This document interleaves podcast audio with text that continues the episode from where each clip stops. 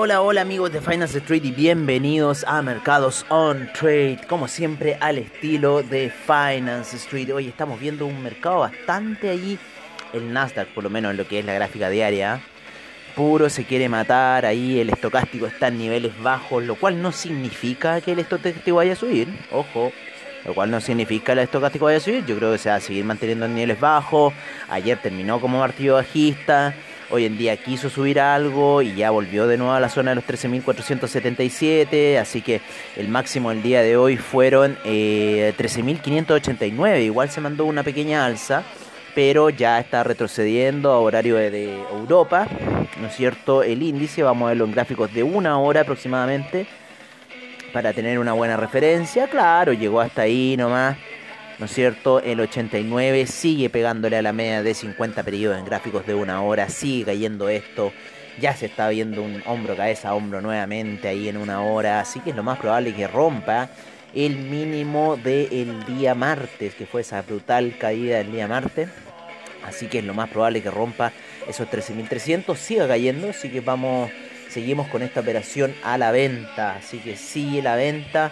Y como decía ayer, eh, una, cosa que leía eh, de, bueno, de la educación financiera, ¿no? Era, era principalmente en Binance, eh, que decía que no, no, el, el, claro, está bien los scalpers, hay buenos scalpers, pero el real trader, o sea, se va en, en esa tendencia larga, ¿no? En esa tendencia pensada, sabiendo que la inversión, la inversión finalmente rinde más eh, a largo plazo o a corto plazo. Bueno, tenemos distintas visiones. Oliver Vélez, por ejemplo, eh, le gusta el corto plazo, muy apalancado.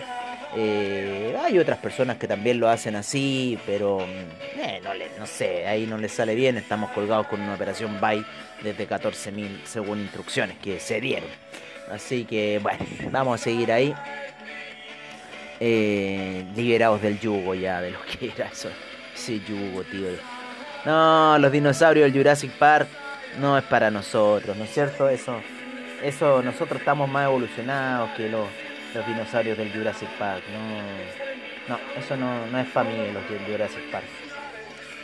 Así que mm, eso, eso, estoy viendo eso por ahora. Creo que el Nasdaq hoy día va a sufrir una reversión bastante grande, va a romper mínimos, eh, va a caerse yo creo que el Russell 2000 Vamos a ir a ver cómo está el USTEC también. ¿No es cierto? La media de 20 periodo en 4 horas no le ha dado cabida, mucha resistencia. 4000, eh, 4000, ¿cómo se llama? 87 está la media de 200 en 4 horas, así que buen objetivo.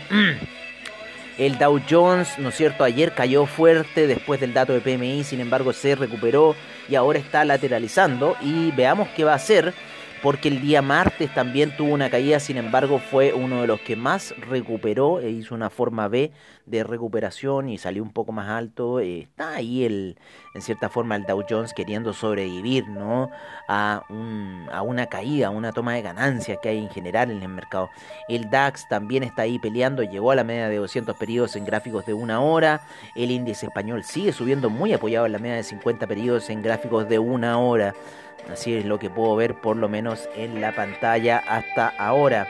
Vamos a ver cómo está un poco el petróleo a esta hora de la mañana, ahí lateralizando después de los inventarios bajísimos que se entregaron ayer eh, por parte de eh, la entidad que entrega los inventarios de petróleo.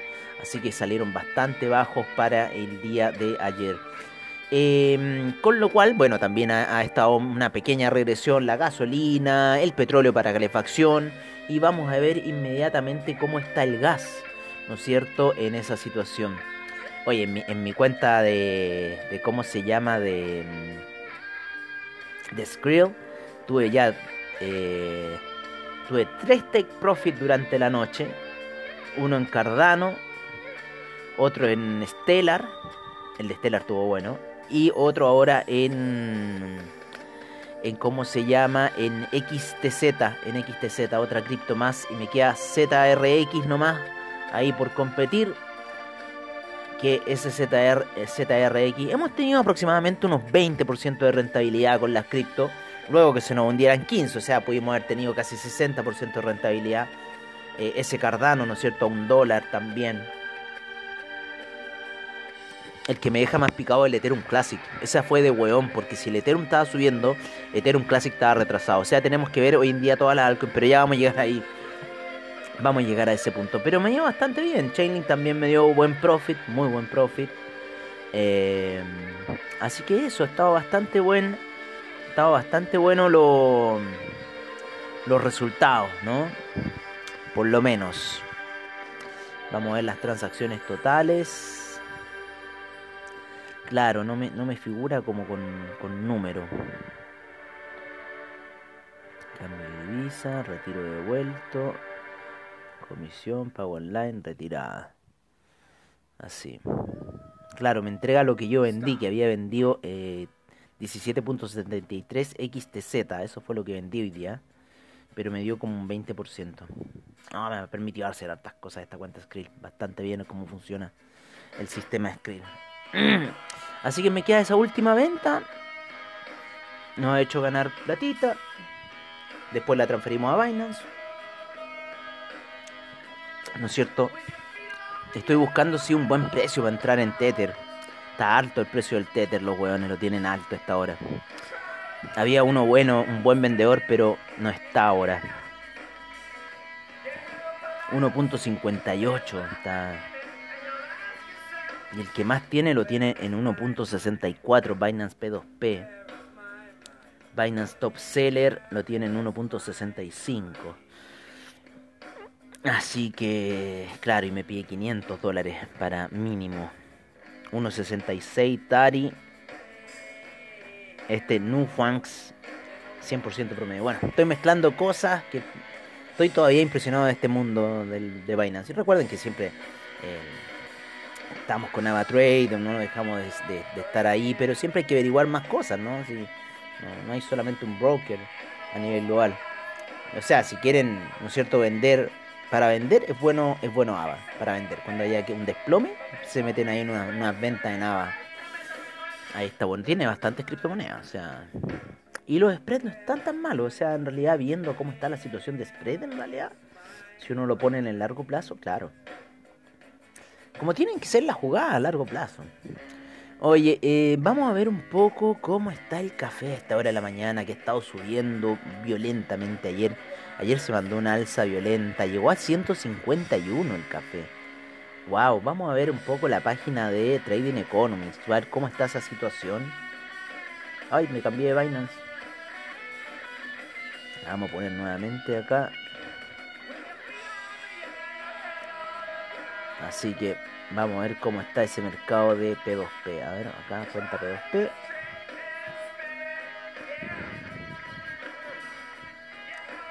Claro. Por RTM. Pero yo necesito hacerlos por screen los, los movimientos. Cuando lo hago en Santander me, me cargan el dólar los hueones. Así que bueno, vamos a ver cuál va a resultar bien de esta situación. Crypto Money, mira, vamos a ver qué pues. Oye, 61, todo si está subiendo el precio del. Está alto el precio del, del, del Tether, hay pocos vendedores de Tether. Bueno, algo va a pasar, vamos a quedarnos stand-by, de repente es bueno, ¿no es cierto? Como recomendaban ayer, quedarse stand-by en ciertas operaciones. Por ahora, vamos a ver el petróleo que se encuentra con un menos 0,40% de retroceso. A esta hora de la mañana, el Brent menos 0,25%, el gas menos 0,31%, la gasolina menos 0,46% y el petróleo para calefacción menos 0,38%, lo que les estábamos diciendo. El uranio retrocede un menos 1,13%, el propano avanza 0,38%, la nafta 0,33% y el etanol sin variaciones. El oro avanza 0,40% a la zona de 1793. La plata en 26,77 con un 1.03% avance. El platino 0.76% avance. La soya sigue avanzando 0.81%. El trigo menos 0.73%, pero igual sigue bastante alto. Eh, la leche ha subido bastante, lo mismo que el queso, 7.56 el queso, 8.56 la leche. Así ha subido el arroz también fuerte, 3.08%. Todo lo alimenticio está subiendo muy, muy fuerte. Desconozco los motivos por qué está sucediendo esta situación. El café 4.25% en la zona de 149, ya rompiendo todas las expectativas bajitas que teníamos nosotros. Eh, el azúcar en 0,91%, la cocoa 3,11%, el maíz menos 0,17%, alguien que esté bajando. El cobre sigue subiendo por sobre la zona de los 4,50, 4,57 ya a punto de llegar, ¿no es cierto?, a nuestro objetivo del semestre, que son los 4,64, 0,82% a esta hora de la mañana. El carbón sube fuerte en 2,76%, el hierro sin variaciones. El paladio cae menos 1.20% a esta hora de la mañana. El aluminio sube un 1.19%. Eh, ¿Qué más? El níquel avanza un 1.30%, el hierro al, al 62%, un 0.36%, y el, el la soda cáustica un 0.57%. Así que eso se calcula en yuan por tonelada, ¿eh? no tenía idea. La soda cáustica. Eh, vámonos con las divisas, ¿no es cierto? Para ver un poco con esta música de T, ¿no es cierto? Con las divisas, cómo están a esta hora de la mañana en 1.205 el euro, la libra en 1.390, ya queriendo entrar a la zona de 1.400. Eh, el dólar australiano en 0.774, el neozelandés 0.720, el yen, el yen 109.24, el yuan en 6.47, el franco suizo 0.908, el dólar canadiense en 1.223, dólar index en 91. Eh, nos vamos a Latinoamérica en donde el peso mexicano se encuentra en 20,23, el real brasilero 5,34, el peso argentino en 93,66, 93,66, peso colombiano 3.840, 703 para el dólar peso chileno eh, y el sol peruano en 3,81. Así se encuentran un poco las principales divisas de aquí en Latinoamérica. Eh, vamos ya con el criptomercado, a ver qué nos queda más por ver. Eh, no, ya vimos el dólar index, vimos el franco suizo, Vimos el dólar peso, el euro, ¿no es cierto? Vimos commodities, así que en realidad nos está quedando el criptomercado. Bueno, está más que decir que el China 50 ayer, si bien tuvo un alza fuerte, sin embargo después se desplomó violentamente y el Nikkei tuvo un alza bastante fuerte el día de ayer, siguiendo la media de 20 eh, periodos en gráficos de una hora. Muy alineado va la alza del Nikkei luego de salir de los 28.000 568, ¿vale? Va en 29.275. Muy buena salida del Nikkei desde el día martes, ¿no es cierto? Está muy buena esa salida. Em, entonces nos íbamos con el criptomercado, en donde el criptomercado esta hora de la mañana hay 7.063 monedas por parte de CoinGecko. Ojo, por parte de CoinGecko, porque en CoinMarketCap hay 9.000 monedas. Pero en CoinGecko tenemos 7.063 eh, monedas, 463 exchanges más que en CoinMarketCap. Ojo, eso sí, más que en, CoinMarketCap. 2 billones. 483.133 millones de dólares se están transando a esta hora. 4.6% ha sufrido de variación en las últimas 24 horas.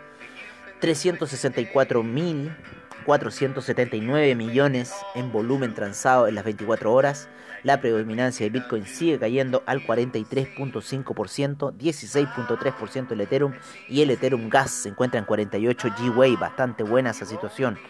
El, el, Bitcoin está ahí en ese hombro, cabeza, hombro invertido y probablemente vaya a la zona de 63.000 nuevamente el Ethereum ya en 3.500. Impresionante lo que ha hecho Ethereum. 405 mil millones. Ya llegó a la zona de los 400 millones de dólares. Está casi a la mitad, casi a la mitad, yo diría un 40% de la capitalización de mercado que tiene eh, Bitcoin en este minuto, el Ethereum. Así que sigue subiendo esto. Y, no sé, no sé cómo va a ir, pero bueno, han habido muchos institucionales que han estado comprando y cosas así, eh, y porque ha estado muy bajo y claro, aprovechando ahí un poco ese rezago de Ethereum, y bueno, Ethereum Classic, ¿para qué decir cuánto ha subido? 250% en los últimos 7 días, de los 32 hasta los 132, así que una cosa impresionante. El, eh, Binance Coin 645,24, el Dogecoin en 0.601, cuarta moneda más importante del criptomercado, 78 mil millones, ha bajado un poco su transacción de volumen, se está sosteniendo Dogecoin, está muy rara esa situación. Ripple 1.64, Tether 99 centavos, Cardano 1,61 luego de haber llegado a 1,70. Cardano está retrocediendo a esta hora de la mañana. Llegó a 1,70. Nosotros nos fuimos en 1,50. Así que nos fue bastante bien. Polkadot en 41,06. Subiendo Polkadot de haber estado en 39. Retrasado Polkadot 1437. Sigue subiendo el Bitcoin Cash como loco. El Litecoin en 349,34. El Uniswap en 41,75. Me gusta un poco. El Uniswap está retrasado. Así que habría que verlo ahí. Meterle de repente alguna fichita a Uniswap. Que estoy aquí con Uniswap. No, pero Uniswap tiene, tiene ahí potencial de caída. ¿eh? Y un potencial de caída posiblemente hasta los 34. Así que yo creo que vamos a empezar a ver alguna toma de ganancia. Lo voy a dejar ahí mi, mi orden de compra. La subí un poquito a la media de 200 periodos, así que me voy a quedar ahí en una hora con la media de 200 periodos en Uniswap. En el Chainlink 47,95 y así se encuentra. Bueno, el Ethereum Classic sube al lugar 14. USD Coin se encuentra en el 13, ¿no es cierto? Un stablecoin. 112,81, 224% en los últimos 7 días. El Ethereum Classic. Y esto se debe principalmente a que pertenece a la red Ethereum y está rezagado un poco de la situación. Así que, bueno amigos míos, eso sería todo por ahora. Como siempre, un agrado hacer estos programas para ustedes. Ya no dependemos de nada más, salvo que nuestra siempre ayuda de Quanticum Digital y los amigos de Blockchain Summit Latam. Así que eh, yo muy agradecido eh, de estos podcasts para ustedes. Eh, los dejo ahora. que tengan un muy buen trade durante la mañana. Ahí vean un poco lo que va a suceder. Tengan mucho ojo con esas velas daily en lo que es el Nasdaq, porque está muy fuerte hacia la baja, un poco la perspectiva. Eh, se está sosteniendo ahí en la media de 50 periodos, sin embargo el estocástico y las medias móviles de 20 y 9 periodos lo están apuntando mucho hacia la baja, así que hay que esperar todavía porque esta caída todavía puede seguir, así que yo creo que mañana también podría ser un día de sell-off más que nada, yo creo que mañana podría ser un día de sell-off, ayer era como ese día de recuperación, sin embargo no ocurrió, así que hoy día podríamos estar viendo un sell-off. Si rompe los 13.378, recuerden que va a ir a buscar 13.140 y si rompe 13.140, 12.895 que está el 61.8 de Fibonacci y la media de 200 periodos en gráficos daily ya está en el 78.6 de Fibonacci a niveles de 12.658 para que sepan. Bueno amigos míos, eso ha sido todo por ahora. Yo por mi parte me despido muy cordialmente de ustedes y nos estaremos viendo prontamente en una siguiente edición de Finance Street en Mercados on Trade y a la noche After Crypto como siempre. Un gran abrazo, cuídense y que tengan muy buen trading. Ah, bueno, y siempre eh, agradeciendo a investing.com, Trading Economics, AvaTrade por su bajo de seguridad y confianza en el trading online y todos los que hacen posible este programa. Un gran abrazo a todos ustedes y nos vemos a la noche.